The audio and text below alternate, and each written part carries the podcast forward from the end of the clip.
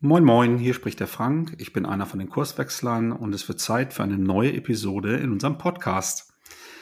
Heute geht es um das beliebte Thema Mitarbeiterbefragung. So um die Jahreswende in ganz, ganz vielen Organisationen ähm, steht sie bald wieder an die anonymisierte Mitarbeiterumfrage.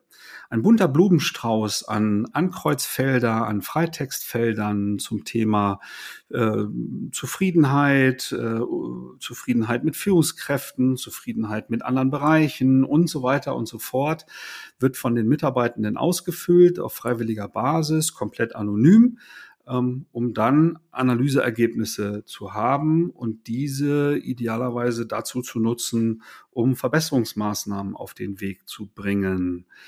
Ihr merkt an meinen Formulierungen, ähm, da ist ein bisschen Zynismus dabei. Ich bin kein so Mörder-Fan davon. Aber wir haben das mal zum Anlass genommen heute mit meinem Kurswechselkollegen Lukas, um dieses Thema mal so ein bisschen näher zu betrachten und mal so den Sinn und Unsinn dieser Mitarbeiterbefragung näher zu erörtern, auch zu erklären natürlich, warum wir das durchaus kritisch sehen. Und wir werden auch versuchen, mal Alternativen oder Ergänzungen aufzuzeigen. Wenn dich das jetzt neugierig gemacht hat, dann bleib gerne dran. Viel Spaß! Hörst den Kurswechsel Podcast. Wir machen Arbeit wertevoll, lautet unsere Vision. Im Podcast sprechen wir über lebendige Organisationen, den Weg dorthin und die Nutzung von modernen Arbeitsformen. So, Aufnahme läuft. Moin Lukas. Moin Frank. Ja, Dezember. Ähm, manche sagen Dezember Fieber. Bei uns ist gerade noch mal äh, so die Phase, wo wir die letzten Podcast-Episoden für dieses Jahr aufzeichnen. Und deswegen freue ich mich, dass du die Zeit gefunden hast, dass wir beide unter Kollegen mal wieder was äh, zusammen untersuchen. Und da haben wir uns ein Thema rausgepickt, was tatsächlich auch häufig so in dieser Phase oder da zum Jahresbeginn in den Organisationen stattfindet. Und zwar das Thema Mitarbeiterbefragung in Klammern anonymisierte Mitarbeiterbefragung.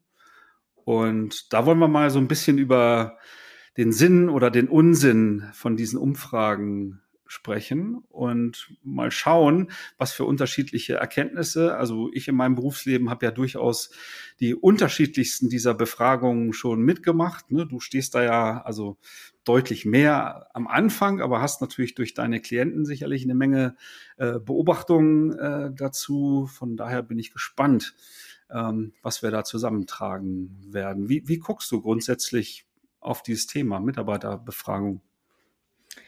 Hm, also erstmal, glaube ich, ist festzuhalten, wir sind da ja, wir blicken wie bei vielen Themen ja immer differenziert drauf, aber die Intention ist ja erstens einmal gut, ne? Also man möchte irgendwie gucken, äh, wie läuft's eigentlich, äh, was machen die Mitarbeitenden äh, und das ist ja hm, immer gut gemeint. Also wir gucken erstmal, wir wollen erstmal schauen, lass uns einmal am Ende des Jahres wenigstens gucken, äh, ja, was war eigentlich, äh, wozu, ja, wie lief's, wo gab's Probleme, was könnten wir besser machen? Äh, und das ist ja vermeintlich immer so ein bisschen das Problem, was man versucht zu adressieren mit so einer Mitarbeiterbefragung.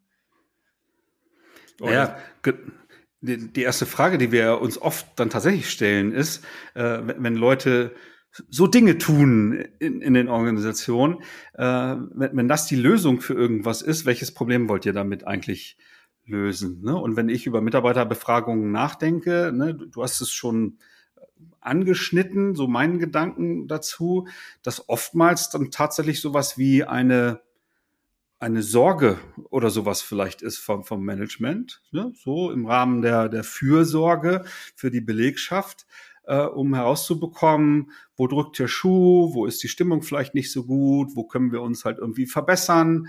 Äh, so, das, das ist schon auch oftmals, also ja, den, den Leistungsgedanken will ich da jetzt nicht vollends wegschieben oder so, aber ähm, ich, ich glaube, ähm, ja, das Wohlbefinden der Mitarbeiter kombiniert mit der Leistungsfähigkeit der Mitarbeiter ist schon, glaube ich, das Thema, was da im Vordergrund steht. Oder ähm, Hast du da eine andere Sicht nochmal? Ja, und ich glaube, was ja auch so ein typisches Argument ist, ist, dass man das so erstmal mit Zahlen festmacht, ne? Also, dass man mal wirklich eine, eine valide Überprüfung hat. Wie ist denn eigentlich die Lage? Äh, man hat da Kennzahlen generiert und dann kann man dann genaues Bild abgeben. Das ist ja so ein bisschen die Hoffnung oft an Umfragen, dass man relativ aufwandsarm einen konkreten Überblick hat, der dann auch hieb- und stichfest ist. Weil dann hat man es ja schwarz auf weiß, wie ist eigentlich die Lage bei uns äh, und was ist, wo sind die Herausforderungen? Stimmt. Und man, man kann dann sogar noch durch die, durch die Kennzahlen verschiedene Bereiche, also je nachdem, wie ich organisiert bin, verschiedene Abteilungen oder Geschäftsbereiche oder Tochtergesellschaften oder so miteinander vergleichen. Ne? Bei Tochtergesellschaft 1 haben wir eine Stimmung von 42 äh, und bei Tochtergesellschaft 2 eine äh, eine positive Stimmung von 78 und solche Dinge kommen dann da durchaus dabei raus.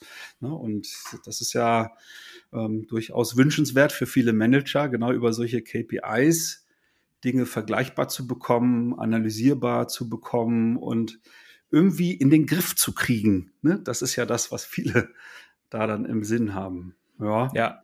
Und vielleicht noch ein dazu, das hast du auch eigentlich schon gesagt, so ein bisschen den, den Menschen auch eine Stimme geben. Also man hat jetzt mal die Möglichkeit zu sagen, wie, was ist vielleicht auch nicht so gut, was sind die Probleme.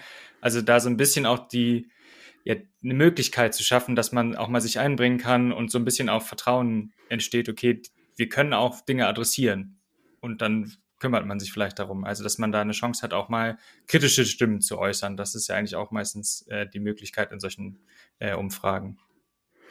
Genau, und wenn man so an die ganz, ganz großen ähm, Organisationen denkt, die dann halt auch diverse Hierarchiestufen haben, dann könnte ich mir auch vorstellen, dass so die oberen Hierarchiestufen, die jetzt so nicht direkt mit der Basis im Kontakt sind, dann über diese Instrumente halt auch ne, irgendwie so dieses Stimmungsbild für sich nutzen, um ja herauszubekommen, wo stehen wir eigentlich als Organisation. Vielleicht ist da auch ein bisschen Misstrauen dabei, weil die Informationen, die dann vielleicht so über die Hierarchiestufen von der Basis halt hin zur Geschäftsführung irgendwie transportiert werden, den, den ja, den traue ich dann vielleicht nicht so, weil das dann ja gefiltert wird äh, von einer Ebene zur nächsten und unter Umständen kann das so sein, und das ist dann so der Versuch, da mal Objektivität durch Kennzahlen und ne, oftmals gibt es dann ja auch so Freitextfelder, wo die Leute dann halt auch einen ne, Text reinschreiben können im positiven oder im kritischen Sinne. Und ja, also solche anonymisierten Mitarbeiterumfragen wollen wir uns jetzt mal so ein bisschen näher anschauen, weil das können wir natürlich nicht leugnen. Wir gucken da durchaus kritisch aus unserer Kurswechsel Perspektive auf solche Aktivitäten und wir wollen natürlich auch gerne erklären, warum wir da durchaus kritisch drauf gucken. Das habe ich jetzt mal vorausgesetzt, dass du das auch tust, Lukas, aber ganz sicher war ich natürlich nicht. Aber ne, wir, sag mal, bring mal eine Bewertung rein oder ähm, und unterstütz mich beim kritisch sein. Ja, ich habe es ja anfänglich gesagt, also meistens sind die Intentionen da sehr gut dahinter. Ne? Also es ist erstmal nichts Schlechtes, dass man gucken will, was braucht eigentlich der Laden, was brauchen die Leute. Aber das, das Werkzeug Umfrage, Mitarbeiterbefragung, anonym, hat ganz viele ja, Herausforderungen, Probleme und äh, eindeutige Grenzen. Und vielleicht picken wir uns gleich mal eine und fangen damit an. Du hast gerade äh, das Thema Objektivität gesagt. Ne? Also da äh, kriegen wir jetzt Antworten, aber die sind ja oft total verzerrt. Also es ist ja nicht der Fall, dass wir dann äh, die objektive Wahrheit bekommen, sondern oft ist das ja total schwierig, das zu interpretieren, weil meistens, äh, wer, wer nimmt denn so teil an solchen Umfragen, ne? Also wer sagt da die Dinge? Äh, entweder die Leute, die, die was ablassen wollen, also die mal wirklich endlich mal ihre Meinung sagen wollen und vielleicht einfach mal auf die Kacke hauen. Oder im schlimmsten Fall werden da einfach nur sozial erwünschte Antworten gegeben. Ne? Also ich kann ja jetzt nicht sagen, dass die Führung bei uns nicht gut ist, weil das macht man nicht. Das heißt, ich bekomme eh schon so ein bisschen so ein verzerrtes Stimmungsbild, weil ja die Angaben meistens eh gar nicht so umfänglich sind. Es nehmen nicht alle teil. Ähm, man kriegt irgendwie gewünschte Antworten ähm, oder man hat da irgendwie Selbstdarstellung, ne, weil da jemand noch mal kurz sich so ein bisschen äh, ja Frust von der Seele schreiben muss in so einem in, in so einer Umfrage. Ja, cooler Punkt. Also ähm, die, die es den da oben mal wieder so richtig zeigen wollen, ne? die, die machen dann natürlich mit ne? und dann werden da kritische Dinge in die Freitextfelder und äh, niedrige Abstimmungswerte angekreuzt, aber auch andersrum, das würde ich noch mal ergänzen, äh, machen vielleicht die, die alles ähm, gerade positiv einschätzen, die machen vielleicht nicht mit ne, die sagen sich, warum soll ich da mitmachen? Ist doch alles okay. Ne? Eigentlich äh, wollen wir ja da die, die kritischen Punkte rausbekommen, äh, um dann an den, an den Verbesserungen äh, im Idealfall zu arbeiten. Ne? Das könnte so ein, so ein Ergebnis natürlich auch sehr verfälschen. Und also bei den Unternehmen, die ich so kenne, beobachte, einschließlich so meiner eigenen Historie, da waren Mitarbeiterumfragen meistens auch eher mit niedrigen, also nicht so positiven Durchschnittsergebnissen könnte damit zusammenhängen. Ist nur eine Hypothese, ich kann das natürlich nicht beweisen, ne, aber dass vielleicht viele, denen es gut geht und, und die der, dem Unternehmen und, und dem äh, der eigenen Aufgabe sehr positiv gegenüberstehen, dass die vielleicht gar nicht mitmachen, weil sie die Notwendigkeit gar nicht sehen. Könnte sein. Ja, und es sind ja oft eher so Trivialitäten, die da auch abgefragt werden. Ne? Also wie zufrieden bist du mit der Führung und so. Das ist ja sehr undifferenziert. Das heißt sozusagen diese allgemeinen Werte, die geben gar nicht so viel her. Und wie du sagst, Leute, die zufrieden sind, was, also vielleicht haben die gar nicht so einen Bedarf, da mitzumachen. Und dann hast du das Problem, wenn du da noch so ein Freifeld dahin packst, dann hast du so Einzelstimmen, die du wieder nicht objektiv, also die du nicht verallgemeinern kannst, ne? aber die trotzdem da sind. Und das heißt, ähm, also dieser Vorteil, dass du so eine quantitative Datenerhebung hast, die dir so ein allgemeines Bild liefern, die ist schon gar nicht so gegeben. Ähm, und schon damit, da, da hinkt sozusagen schon das, das Tool. Ähm, und gleichzeitig ist es ja nicht der einzige kritische Punkt, sondern so ein bisschen so, wenn man Leuten Fragebogen gibt, weil man was erfahren will, dann ist die Frage, fragt man überhaupt irgendwas oder ist das vielleicht nicht irgendwie ein anderer, also ist das wirklich ein ernst gemeintes Gespräch zwischen zwei Parteien oder eher was anderes? Wie guckst du da drauf? Das habe ich nicht, nicht ganz verstanden, wo du jetzt hin willst, ob das eine ernst gemeinte Frage ist.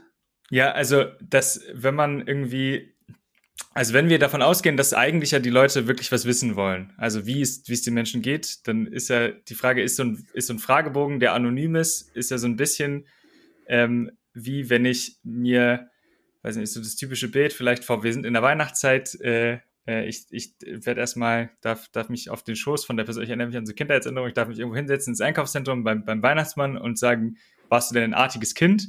Äh, und krieg da meine, meine Wünsche. Also so ein bisschen ist das so eine ähm, ja, Distanz zwischen, zwischen dem richtigen Gespräch, zwischen dem Management und den Mitarbeitenden, ne? sondern wir haben da irgendwie so ein anonymes Tool, was verwendet wird. Und das ist aber gar nicht so, das verbindet uns ja gar nicht zu einem echten Gespräch, würden wir sagen. Ja, jetzt weiß, jetzt weiß ich, was du meinst. Also ähm, ich, ich würde das sogar noch verstärken. Ich sehe da auch so eine ähm, massive Erhöhung durch den Fragesteller.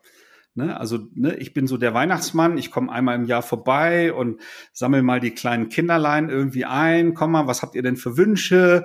Äh, ne, wo läuft's denn nicht so rund? Was können wir denn irgendwie besser machen? Und naja, ne, und genauso verhalten sich die Menschen dann unter Umständen, wenn sie dann wie kleine Kinder halt irgendwie behandelt werden, äh, ist das Ergebnis, naja, ich muss ja hier nicht mitdenken, ich muss ja nicht Verantwortung übernehmen, das, das macht ja Papi oder der Weihnachtsmann.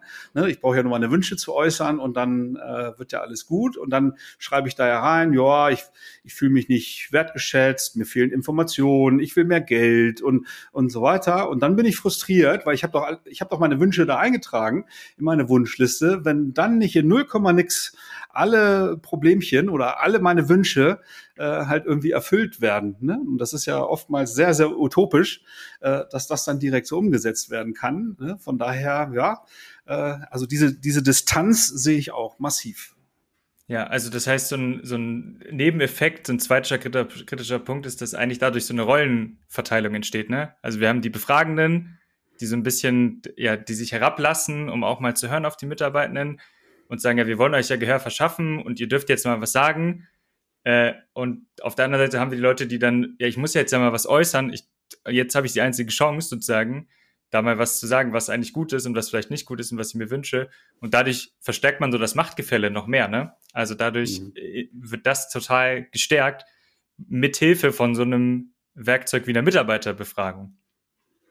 Und, und wenn ich das noch negativer äh, sehen will, dann könnte ich noch sagen, du hast vorhin gesagt, naja, da werden dann ähm, äh, korrekte Antworten, ne, die so äh, in die Kultur passen oder die vermeintlich richtig sind, irgendwie gegeben. Aber äh, das kann ja auch aus dem Grund passieren, dass ich vielleicht total misstrauisch bin, ob das wirklich anonym ist oder ob das nicht doch irgendwie technisch ausgewertet werden kann, äh, dass ich jetzt genau diese kritischen Äußerungen hier reingeschrieben habe. Und deswegen schreibe ich, nö, alles okay, Führung ist okay, Arbeit, Arbeitsbedingungen sind okay äh, und, und so weiter. Das kann auch wieder zu einer Verzerrung führen. Das ist jetzt natürlich überspitzt negativ, ne? aber äh, also theoretisch ist das technisch wahrscheinlich möglich, ne? wenn ich jetzt nicht das über ein privates Gerät und über irgendeine Anonymisierung oder irgendwie sowas mache, äh, dass das sogar ausgewertet werden kann. Also hier, ich will da jetzt nichts unterstellen, um Gottes Willen. Ne? Also, äh, aber so eine Sorge kann ja durchaus bestehen, wenn vielleicht sogar in der Kultur einer Organisation ein, ein offenes Miteinander, also im offenen Gespräch mal zu sagen, Mensch, äh, das hast du irgendwie verrockt oder äh, ich bin unzufrieden, weil oder so, dass das gar nicht so angesagt ist. Ne? Das, und solche anonymisierten Umfragen verstärken ja dieses, naja, offen wird hier nicht gesprochen, sondern dafür gibt's ja dann ne, ein Tool, wo ich das alles abladen kann und das ist dann so diese, diese Wunschliste. Ne? Ja. ja. Ich, ich, ich spule mal vor. Ah nee, warte. Ähm, was, was mir noch immer auffällt, ist, dass ich ja, ähm, egal welchen Zeitpunkt ich wähle im, im Jahr und diese Umfrage anleiere, und äh, das ist vielleicht in einer stressigen Phase, ja, da mache ich es nicht, da sind, sind die Leute äh, unter Strom, wenn hier irgendwelche Abgabetermine oder irgendwelche Deadlines äh, sind, lass mal wieder eher zu einem positiven Termin, aber das ist ja auf die Gesamtorganisation gesehen, irgendwer ist ja immer im Stress und, und so, also auch da kann man irgendwie nichts richtig und äh, viel falsch äh, machen, plus, dass ich ja überhaupt nicht weiß, in welcher Situation sind die einzelnen Leute, die da halt teilnehmen. Ne? Also unsere Hörerinnen und Hörer äh, kennen aus unserem Podcast dieses Phänomen, Phänomen der sozialen Rollen. Ich bin ja äh, nicht der, als ganzer Mensch in einer Organisation aktiv, sondern ich fülle die, äh, die Rolle Sachbearbeiter Einkauf oder Mitarbeiter Produktion oder was auch immer halt irgendwie aus.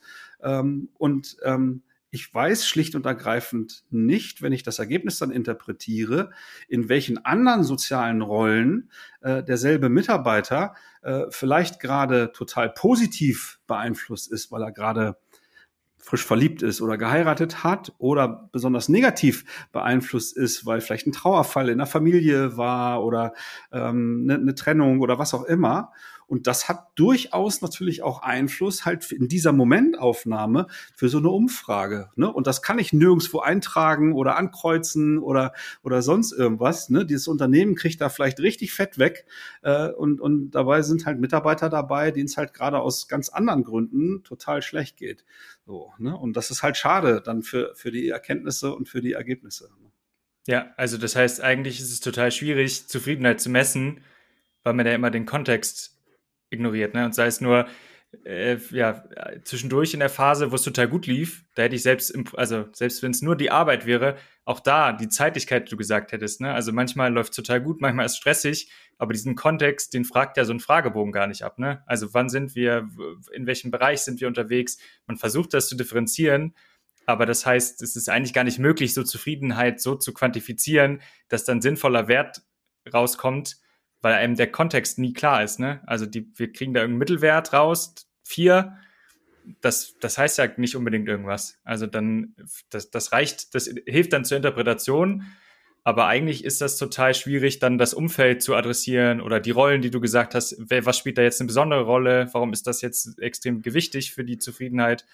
Und das heißt, eigentlich, ja, kann man Zufriedenheit so kaum erheben, würde ich sagen. Naja, und das, das Dramatische ist ja, dass ich dann das so interpretiere, aber kilometerweit halt irgendwie daneben liegen kann. Ne? Weil ich kenne keinen Fragebogen, wo irgendwie diese Rahmenparameter, um den, um den Kontext äh, zu ermitteln, ne? schätz mal ein, äh, würde, hättest du vor zwei Wochen oder vor zwei Monaten das anders beurteilt oder so, weil jetzt gerade stressig ist oder ne? also diese Perspektive wird ja gar nicht aufgemacht. Äh, und ich finde es auch total überfordernd, wäre für mich selber auch, äh, da so selbstreflektiert zu sein. Ne? Also wenn mich einer fragt, ne, ist jetzt gerade cool oder nicht, naja, dann hau ich raus. So, ne, dann überlege ich nicht, naja, okay, e-, ehrlicherweise ist gerade besonders schlimm und neulich ging's noch oder so. Äh, wer denkt denn so? Also das ist ja schon eine, eine absolute Ausnahme. Ne? Ja, ja und das, das heißt, man antwortet eigentlich immerhin immer so, dass man sich schon überlegt, was passiert denn mit der Antwort, ne? Also was, wenn, wenn ich jetzt irgendwie alles zusammennehme und das ist jetzt eine Frage zu, weiß ich nicht, wie, wie war es mit den Führungskräften, dann antworte ich ja auch dann darauf, okay, was heißt das dann für die, für die Auswertung. Also was passiert dann mit den, was, was denke ich, was passiert mit den Antworten? Nicht, wie ist meine Zufriedenheit per se, sondern okay, ich muss mir den Kontext denken, äh, im besten Fall, und dann äh, gebe ich, messe ich ja eben keine Zufriedenheit, sondern eher so eine ja, zugeschnittene Antwort auf die, auf das Urteil sozusagen der bestehenden Verhältnisse. Also das ist dann ja eher das und nicht, nicht die Zufriedenheit. Hm, genau. Jetzt spule ich mal tatsächlich ein bisschen vor. Jetzt, jetzt haben wir so die Ergebnisse und, und dann dann wird ja, also hoffentlich, irgendwas damit gemacht und nicht nur zur Kenntnis gelegt und in eine Schublade und so weiter. Also Worst Case ist natürlich aus was weiß ich, Zeitmangel oder Desinteresse oder wir, wir haben noch eine Umfrage gemacht, ne, mehr müssen wir noch nicht machen, äh, landet das in der Schublade. Ich glaube, viel, viel mehr Frusterzeugung kann man gar nicht provozieren. So, aber im Idealfall passieren dann ja Dinge. So, was, was ist das? Ne? Es werden vielleicht Workshops äh, äh gemacht, ähm, oder es werden Maßnahmenkataloge aufgesetzt äh, und so weiter. Wie, wie äh, guckst du auf solche Maßnahmenumsetzungen? Ja, das, also du hast es vorhin auch schon so angedeutet, meistens ist ja das Management sehr weit weg vom Alltag der Leute, ne? Also das heißt, wir kriegen dann irgendwie entweder ganz allgemeingültige Lösungen, wie okay, wir haben jetzt irgendwie mal eine Maßnahme, irgendwie gibt's jetzt bei uns neue Benefits oder sowas, damit die Leute zufriedener sind die nutzt dann aber gar keiner, weil das hilft mir ja gar nicht im Alltag. Also wir haben dann irgendwie so große symbolische Dinge, die irgendwie auf die Zufriedenheit einzahlen sollen. Ähm, aber in den meisten Fällen sind dann von den Maßnahmen, helfen die den meisten Leuten nicht. Also sind total unpassend für deren Probleme, ähm, sondern die sind eher eine Reaktion darauf, auf diese äh, vielleicht allgemeine Unzufriedenheit, die man wahrnimmt. Also wir haben irgendwie eine allgemeine Unzufriedenheit, das heißt, wir müssen irgendwas an der Zufriedenheit machen und dann werden halt irgendwie ja, Geschenke verteilt, wie wir es am Anfang gesagt haben, in der Hoffnung, dass sie helfen. Hm, genau. Ja, oder zumindest habe ich also nicht ansatzweise eine Idee, ob das, was ich da mache, irgendwie wirksam sein kann. Ne, ich setze irgendwelche Dinge um und kriege im Normalfall ja überhaupt gar keine Rückmeldung, äh, ob bestimmte Maßnahmen, also ob nun Geschenke verteilen oder ne, auch, auch wirklich essentielle Dinge da irgendwie zu verändern oder so, äh, ob das jetzt genau auf diese Problemstellung passt. Ne? Und äh, weil dann dauert es ja wieder ein Jahr, äh, ne, bis ich sozusagen dann wieder diese Umfrage mache. Aber ich kann dann ja nicht, also in den, in den seltensten Fällen wird dann ja gefragt, okay, guck mal, wir haben folgende 18 Maßnahmen umgesetzt. Für wie wirksam oder hat das jetzt sozusagen dein Ergebnis äh, irgendwie ins Positive oder ins äh, Kritische irgendwie verändert oder so? Das, sowas passiert ja auch nicht, ist ja auch absurd. Ne? Von daher habe ich da wieder diese Ungewissheit, ob das, was ich tue, da irgendeinen Nutzen stiftet. Und was ich ehrlicherweise mit Abstand am schlimmsten finde, sind diese Workshops. Ähm, weil ich fange an, eine anonymisierte Umfrage zu machen. Das heißt, die Leute dürfen anonymisiert äh, da irgendwas reinschreiben und ankreuzen. Und dann zwinge ich sie in Workshops und sage, so, jetzt müsst ihr noch mal genauer erklären, warum ist das so negativ und so und so weiter. Und ich wundere mich, dass keiner die Klappe aufmacht, ne, weil ich bin ja trainiert darauf, dass ich das in anonymisierten Umfragen mache. So, ne? mhm. ne, das ist so so absurd, das passt so überhaupt nicht zusammen. Habe ich schon so oft äh, beobachtet, einschließlich, äh, wenn, wenn ich aus dem Nähkästchen plaudere, so bei bei meinen individuellen so 360 Grad äh, äh, Feedbacks. Das ist ja auch so eine anonymisierte Umfrage, die ich als, als Führungskraft erdulden musste. Und, und dann habe ich da irgendwelche Zahlen. Äh, und dann war mir vorgeschrieben, so jetzt nimmst du deine Leute und machst einen Workshop und dann stellst du die Erkenntnisse vor. So, und dann habe ich natürlich auch versucht, äh, irgendwie bei der Interpretation Unterstützung zu bekommen. Aber ja, Ne, natürlich gibt es dann Einzelne, die dann vielleicht eher mal unter vier Augen sagen, Mensch, ne, das ist so und so gemeint, ne, da wünsche ich mir so, aber das ist dann ja schon High-End, wenn so solche offenen Gespräche dann irgendwie zu, zustande kommen. Vor versammelter Mannschaft äh, finde ich das ähm, ja sehr, sehr schwierig. Ja, Und das Problem für, für Unternehmen bei solchen Umfragen ist ja, man kann das dann nicht ignorieren. Ne? Also selbst wenn das diffus ist oder nicht eindeutig, man muss dann ja reagieren. Also auch diese mhm. Workshops klingen ja wie so ein, naja, fast wie eine Verlegenheit, weil man eben nicht, man kann die Ergebnisse nicht interpretieren. Das heißt, wir brauchen nochmal eine zweite Interpretationsstufe, aber wir mhm. müssen halt was machen. Äh, die Frage wäre, wenn man vorher solche Workshops gemacht hätte, wäre man auf die, also, oder irgendwie andere Form, wäre man auf die gleichen Ergebnisse gekommen, weiß man nicht, ne? Aber äh, das Problem dieser Umfragen ist, die sind nicht wegzuignorieren, die sind dann da, die Ergebnisse sind da, man muss irgendwas machen. Äh, entweder verteilt man irgendwie so symbolische Geschenke, die dann wahrscheinlich nicht passen oder vielen nicht helfen, dann ist irgendwie, entsteht da Zynismus, man denkt, ja, jetzt haben wir was gesagt, jetzt macht das Management irgendwas und das ist wieder, ja, weiß ich nicht, irgendwelche neuen Benefit oder Tassen oder weiß ich was, das hilft nicht. Oder man stellt fest, ah ja, okay, jetzt werden irgendwie die Führungskräfte nochmal kommen jetzt und reden jetzt mal mit uns. Und das zeigt irgendwie so, die vernachlässigen sonst ihren Führungsaufgaben, dass sie einmal im Jahr nach der Umfrage endlich mal mit uns, mit uns reden sollen. Ist ja auch irgendwie absurd, ne? Also dann, auch das führt irgendwie zu Zynismus äh, bei den Maßnahmen, die da abgeleitet werden. Das stimmt. Ähm, ja, eine Facette habe ich noch. Ähm, wir sprechen ja hier bei Kurswechsel sehr, sehr häufig über, über Wertschöpfung. Ähm, und aus meiner Perspektive, wenn ich so an die Maßnahmen denke, die ich so beobachte nach derartigen Mitarbeiterbefragung, dann, dann wird schon oft versucht, du hast es jetzt so ironisch mit Geschenkverteilen äh, äh, bezeichnet, ne, aber die, die richten sich ganz oft an die Leute und es wird versucht, die Leute irgendwie zufriedener äh, zu machen. Und so in unserem Berater-Bubble-Schnack äh, sind das interne Referenzen. Das heißt, ich kümmere mich mit Kram, der irgendwie in die Organisation strahlt, um irgendwie zu versuchen, dass beim nächsten Mal diese Befragung vielleicht besser ausfällt. Und äh, wie so oft in Organisationen in unserer Beobachtung ähm, ignoriere ich dabei komplett das Außen, also die externen Referenzen, den Markt, unsere Kunden ähm, etc. Und äh, ja, dass das keine gute Idee ist, das hört ihr Hörerinnen und Hörer hier bei uns nicht das erste Mal. Äh, wir sollten uns immer primär um die, um die externen Referenzen bemühen. Auch hier, wenn ich, wenn ich Maßnahmen umsetze, sollte ich eher mit den Leuten zusammen die Wertschöpfung verbessern also konsequent halt an der Optimierung der Wertschöpfung, also das Lösen der Kundenprobleme, da möglichst äh, barrierefrei, möglichst keine Behinderungen und so weiter, weil ähm, in, in meiner Wahrnehmung ganz oft quasi über Bande ähm, dadurch Mitarbeiterzufriedenheit entsteht. Also wenn die Leute störungsfrei ihren Job machen können, wenn sie wirksam sein können, wenn sie Verantwortung übernehmen können, ähm, etc. pp, dann bin ich auch zufrieden und sehe vielleicht über ähm, kleine Unzulänglichkeiten, die ich dann normalerweise in so einen Fragebogen reinschreiben äh, würde, auch mal einfach großzügig hinweg. Weil Job läuft ja und ne, also die Maschine, die jetzt über zwei Jahre immer wieder gestockt hat, äh, was mich immer wieder behindert hat und ich äh, zu spät zum Sport gekommen bin, weil Überstunde und so weiter. Ne, jetzt hat das Management endlich mal da mit mir zusammen, den habe ich erklärt, ne, welche Maschine ich brauche oder wie das zu reparieren ist und so. Jetzt läuft das Ding jetzt habe ich diese Störung nicht mehr. Solche Themen sind hochgradig relevant äh, und, und keine Geschenke oder wo nur Leute betüdelt werden, äh, damit sie irgendwie glücklicher, vermeintlich glücklicher sind.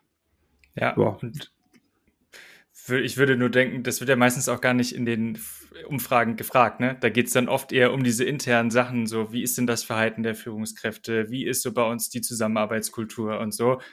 Und wir fragen ja ganz selten nach so, was sind eigentlich die, die Bedingungen, damit wir besser zusammenarbeiten können oder was fehlt euch und so, weil da kann man wahrscheinlich gar nicht so Zahlen ranschreiben, sondern da müsste man andere Fragen stellen. Aber das heißt, in diesen Umfragen stehen oft ja auch nur diese, ja, Themen, die auf diese Mitarbeiterzufriedenheit abzielen und gar nicht die, den, ja, die Lösung von Kundenproblemen in den Fokus nehmen können. Äh, und deswegen kann da auch nur sowas dann oft rauspurzeln wie, ja, äh, Maßnahmen, die dran vorbeigehen an dem, was ich wirklich brauche, um im Ar in meinem Arbeitsalltag gut und äh, wirksam und erfolgreich zu arbeiten. Definitiv, ja. Jo, jetzt haben wir ganz schön drauf rumgehackt auf diesen, auf diesen Umfragen. was, was, was machen wir jetzt? Einfach ersatzlos streichen oder wie, wie geht man jetzt mit so einer Erkenntnis um? Also wenn ich gefragt werde, so von, von Klienten, hier, wie, wie guckst du auf das Thema und ich äh, erzähle dann so vergleichbare Dinge wie, wie jetzt gerade, dann, dann ist oft dieser Impuls zu, zu spüren, okay, dann schaffen wir es ab. Ja, so. Keine, keine gute Idee, ne? Also ich glaube, würden wir bei allen Dingen ja sagen, wenn man das schon etabliert hat, dann das einfach wegzunehmen, führt ja zu noch mehr Irritation. Ne? Also wenn wir, wir haben es am Anfang gesagt, so die, die Mitarbeiter infantilisiert haben, nur gesagt haben, ihr dürft bitte nur was sagen, wenn einmal im Jahr Umfrage ist und so, dann gibt es gar keinen Raum mehr, um irgendwie über Themen zu sprechen und zu gucken, dass die Zusammenarbeit verbessert wird. Und das heißt, man muss irgendwie Alternativen schaffen. Ne? Also unbedingt, bevor man was wegnimmt, äh, sollte man sich Gedanken darüber machen, was machen wir stattdessen.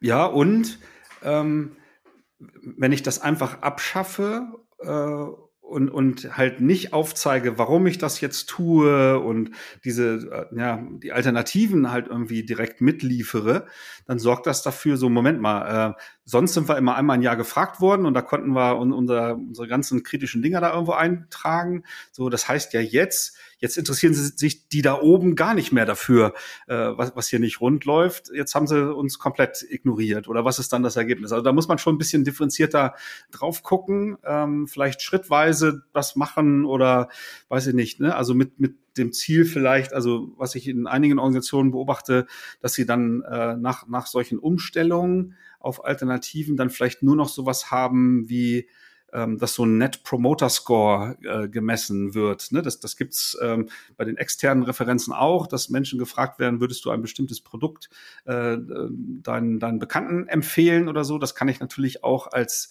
als Referenz für einen Arbeitgeber machen. Ne? Also wenn ich die Leute frage, würdest du deine, deine Familie, deine Freunde äh, empfehlen, halt bei uns als Arbeitgeber äh, zu arbeiten, ne? dann ist das eine Frage. Das, ne, das kann ich dann halt irgendwie unregelmäßig mal durchführen und kriege damit durchaus schon ne, so diese Weiterempfehlungsquote, könnte man auf Deutsch äh, sagen, so ein Gespür dafür, wie ist hier gerade so die Stimmung. Auch da äh, ist natürlich der Zeitpunkt äh, nicht, nicht ganz uninteressant. Äh, so, deswegen kann man solche Sachen vielleicht sogar mal vorübergehend ein bisschen häufiger machen, damit man so unterschiedliche Zeitpunkte im Jahr vielleicht abgreift oder so. Also das ist jetzt kein Muss und keine Empfehlung oder sowas, um Gottes Willen, aber das sind durchaus Instrumente, die man nutzen kann. Wir Kurswechsler stehen natürlich ähm, auf richtige Kommunikationsinstrumente, äh, also weg von der Anonymisierung.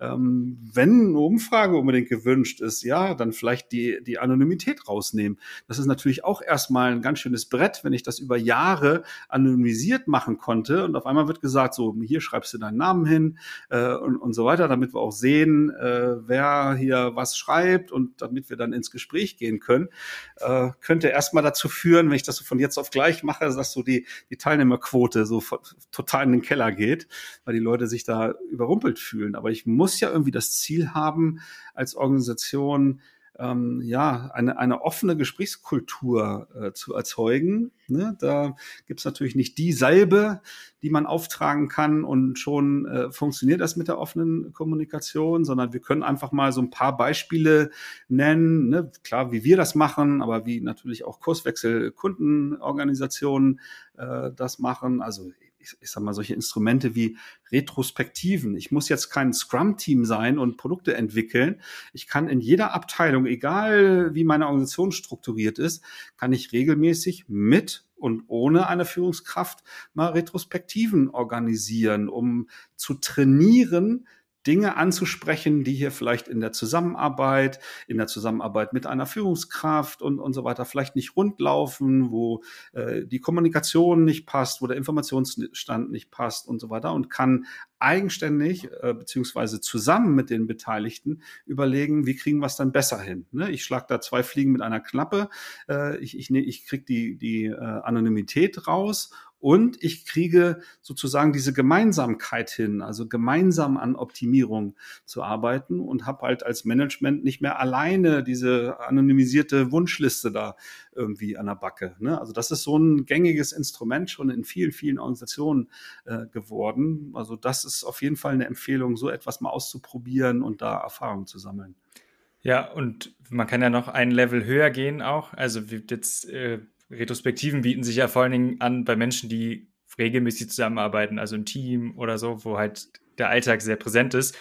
Aber wenn man sagt, wir haben ja vielleicht auch übergreifende Themen in der, im Unternehmen, wo wir Verbesserungsbedarf sehen oder Probleme, nutzen wir ja ganz gerne so Open Space Formate, wo man einfach auch mal Themen ausstellt mit einem ganz anderen Charakter, wo wir auch über die Teamgrenzen hinaus vielleicht mal gucken, was sind Themen, die beschäftigen uns alle ähm, und wo müssten wir vielleicht mal gemeinsam dann arbeiten, dass man so einen anderen Raum schafft. Ne? Und äh, wie bei den Retrospektiven ist da ja auch das Gute, dass der Dialog entsteht und man keine Interpretation irgendwie braucht am Ende, sondern wir gemeinsam Kommunikation entstehen lassen und auch da sozusagen über Team- oder Abteilungsgrenzen hinaus an Themen arbeiten können, die vielleicht Probleme für Einzelne äh, in der Wertschöpfung sind. Definitiv. Ne? Also das sind beides Beispiele für sehr, sehr offene Gesprächsformate in unterschiedlichen Größen, mit äh, unterschiedlichen kontexten, mal eher so in, äh, unter den Leuten, die halt im Alltag zusammenarbeiten, mal auch übergreifend, ne? wie so ein Open Space oder Barcamp-Format, äh, wo halt die Themen von den Leuten, das, da brauche ich sicherlich ein bisschen Anlauf, da brauche ich ein bisschen Unterstützung oder so, aber ähm, das hat in der Regel eine, eine große Teamdynamik, äh, wo tolle Themen besprochen werden werden können und die Leute selber auch in die Lage versetzt werden können, halt äh, ja die die Problembeseitigung direkt gleich mit zu übernehmen ne? und das nicht nur beim Management irgendwie abladen und die müssen sich dann darum kümmern, sondern das gemeinsam äh, gestaltet wird. Ne? Also wenn ich ähm, noch ein Beispiel nenne, ähm, was ich auch häufig einfach nenne, wenn ich wenn ich gefragt werde, ist ähm, als, als Führungskraft, als Manager halt auch einfach präsent zu sein. Äh, da reicht es aus meiner Sicht nicht aus zu sagen, naja, bei uns ist irgendwie so eine Open Door Policy, ne, mein Eckbüro in der zehnten Etage ist irgendwie äh, immer offen, kommt doch gerne zu mir, macht sowieso keine Sau, äh, sondern vielleicht als, als Morgenritual äh, morgens durch das Lager, durch die Büros, durch die Produktionshalle oder so zu gehen, ne, die, die, die Leute freundlich zu begrüßen, hier und da stehen zu bleiben, zu fragen, wie läuft's denn, ne, gibt es irgendwelche Probleme, an denen wir gemeinsam arbeiten können oder so auch da ist, wenn ich mit sowas anfange, am Anfang vielleicht totale Irritation angesagt halt, ne? So, weil die Leute dann denken, äh, was, was will jetzt der, der Boss hier auf einmal? Äh, bei mir kleinem Licht, äh, habe ich irgendwas falsch gemacht, werde ich hier kontrolliert, ne? Also auch da brauche ich ein bisschen Übung oder ich muss ein bisschen erklären, warum ich das mache. Äh, und das ist ja auch nicht schlimm zu sagen, Mensch, ich, ich möchte mitkriegen, ne, was hier eure Sorgen und Nöte sind. Ne? Deswegen habe ich mir vorgenommen, hier ein bisschen präsenter zu sein. Äh, so finde ich eine, eine coole, coole Angelegenheit, weil ähm, ja, es geht nur gemeinsam. Ne? Sonst sind Manager oftmals dann viel zu weit weg von den Problemen, die so im Alltag äh, entstehen. Und kleine Ergänzung, äh, eine Reaktion, die ich dann häufig bekomme, ist, ja, hast du meinen Kalender mal gesehen? Ne? Ich habe keine Zeit, äh, hier durch, durch die Büros zu laufen und so weiter. Und äh, da sage ich dann, äh, okay, äh, wir müssen vielleicht mal über deinen Kalender reden tatsächlich. Ne? Wie viel Mikromanagement und äh, Projektarbeit und, und Sachbearbeitung ist eigentlich bei dir als Manager in deinem Kalender drin oder an deinem Schreibtisch äh, dabei? Also wenn du da auch konsequenter bist, die Aufgaben da bearbeiten zu lassen, wo sie hingehören, äh, dann hast du auch mehr Zeit äh, im Grunde an ja, deiner Führungsrolle äh, gerechter zu werden. Ne? Also als, als Problemsensor, als Problembeseitigungsmensch Beseitigungsunterstützer, als Gestalter von Rahmenbedingungen, als äh, Orientierungsschaffer und so weiter. Äh, ne? Und das ist dann meistens so ein, so ein Moment, wo Leute mit denen ich arbeite, so ein bisschen nachdenklicher werden. Aber, ne, also das ist jetzt auch nicht der Weisheit letzter Schluss. Da muss natürlich jeder für sich erstmal reflektieren ne, und äh, mal schauen, ähm, wie es da vorangeht. Hast du noch weitere Beispiele für geeignete Kommunikationsinstrumente ja, also ich, ich glaube, was so ein bisschen, ähm, es geht ja auch um Sichtbarkeit von Themen, ne? Also das ist so ein bisschen wie, wie, also das ist so ein bisschen wie so das schwarze Brett in Organisationen. Das heißt, wenn mal Dinge anders gelaufen sind, da auch das zu zeigen. Also das ist so ein bisschen von der anderen Seite her gedacht so, was, was ist denn gut, was lief denn gut, was könnten denn andere haben? Also das haben wir ja auch gerne so, wenn wir von Schutzräumen sprechen, dass man die mal ausstellt und zu sagen, äh, wie können wir denn Sichtbarkeit in der Organisation schaffen? Auch das vom Management vielleicht schlauer, zu, nicht zu fragen, okay, wie, wie geht's euch denn? Seid ihr alle zufrieden? Äh, wo sind denn Themen, an denen wir arbeiten können? Sondern sagen, eine Bühne zu schaffen für Menschen, die für Probleme Lösungen entwickeln und sagen, hier, guck, das könnte doch mal interessant sein für euch, wollt ihr mal mit denen sprechen? Also so auch da auch wieder Kommunikationsräume schaffen für konkrete Probleme. Und das, glaube ich, ist ja das, was für alle Ansätze, die wir gerade alternativ gesprochen haben, dass es immer konkret ist, dass es immer im Kontext entsteht und nicht was allgemein Anonymes ist, was sozusagen versucht, so ein Mittelwert zu entstehen. Das heißt, äh, da wirklich immer kontextbezogen zu kommunizieren und Anlässe zu schaffen. Äh, weil ich wette, du hast gesagt, die, die Führungskräfte haben dafür keine Zeit. Viele müssen sich ja trotzdem dann mit den Umfrageergebnissen rumschlagen. Ne? Also das frisst wahrscheinlich auch Stundenzeit, die da ist. Äh, und so ein bisschen wegzukommen von so einer allgemeinen Kommunikation über, über so triviale Themen wie, oder äh, ja, vielleicht gar nicht so triviale Themen wie Zufriedenheit hinzu, was ist eigentlich euer Thema, was ist euer Problem, wie können wir das auf einen ja, auf ein Tableau heben und sagen, das ist jetzt ein Thema, wie können wir darüber besser sprechen, ob das bei uns im Team ist, ich mit meinem Mitarbeitenden oder wir als gesamte Organisation, ne? Das stimmt, das stimmt, ja. Was mir spontan noch ergänzend einfällt, sind so Kommunikationsformate, wenn es so bestimmte Themen gibt, die gerade trenden. Also Agilität oder New Work oder Gesundheit von mir aus oder so, dass ich dann äh, vielleicht so themenspezifisch Kommunikationsräume schaffe. Also es gibt Organisationen, mit denen ich gearbeitet habe, da gab es dann sowas wie das agile Café, was alle paar Wochen mal stattgefunden hat, so ganz informell. Wer Lust hatte, sich über so ein Thema mal auszutauschen, der konnte da hinkommen.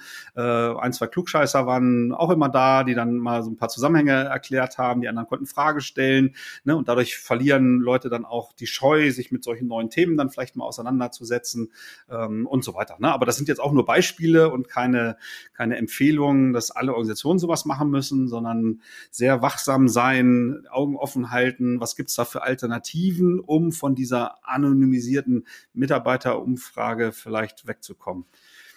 Ja, vielleicht fassen wir noch mal ganz, ganz kurz äh, zusammen, was wir jetzt besprochen haben. Also äh, unsere Hypothese war ja, ähm, dass das Problem, was solche anonymisierten Mitarbeiterumfragen lösen sollen, eher so der, der, der Informationsstand oder Informationswunsch von, von Managern ist, um dieser Sorge, geht es den Leuten gut und ne, oder dieses, dieses unsichere Gefühl, äh, wie läuft's hier gerade, ne, dadurch äh, irgendwie sichtbar zu bekommen, auch äh, analysierbar zu bekommen, vielleicht noch mit KPIs äh, untermauert, äh, um daraus dann Maßnahmen abzuleiten. Und ja, unsere Empfehlung ist schon, mal gen sehr genau hinzugucken, ob ihr äh, mit diesem Instrument wirklich diese Probleme löst oder ob diese Argumentation, die wir geliefert haben, also diese Infantilisierung, diese Unsicherheit, äh, ob der Gefühle und zum Zeitpunkt und, und so weiter und so fort, würde ich jetzt nicht alles nochmal wieder äh, wiederholen, ähm, ob ich das wirklich damit gelöst bekomme oder ob viel offenere Formate. Ein paar Beispiele hatten wir euch genannt mit, mit Retros, mit äh, Open Space äh, Veranstaltungen äh, und anderen Kommunikationsinstrumenten, ob sowas nicht in der heutigen Zeit viel angemessener ist, um da ja schon als Zielsetzung äh, so auf Augenhöhe äh, zu kommunizieren, um gemeinsam im Grunde an der Wertschöpfung, an der Lösung von Kundenproblemen zu arbeiten. Ähm, wie immer bin ich gespannt auf eure Reaktionen. Äh, wenn irgendwie Unsinn dabei war und ihr eine komplett andere Sicht habt, könnt ihr das auch gerne bei LinkedIn, wo wir auf die Episode hinweisen, entsprechend kom äh, kommentieren oder natürlich wie immer gerne auch per Mail äh, an podcast.kurswechsel.jetzt. Ja, ich denke mal, wir sind durch. Danke dir, Lukas, für deine Zeit und deine ähm, tollen Einsichten. Ähm, das war's für heute, würde ich sagen. Bis bald. Schön, dass du wieder reingehört hast. Mehr Infos zu uns und diesem Podcast findest du unter www.kurswechsel.jetzt.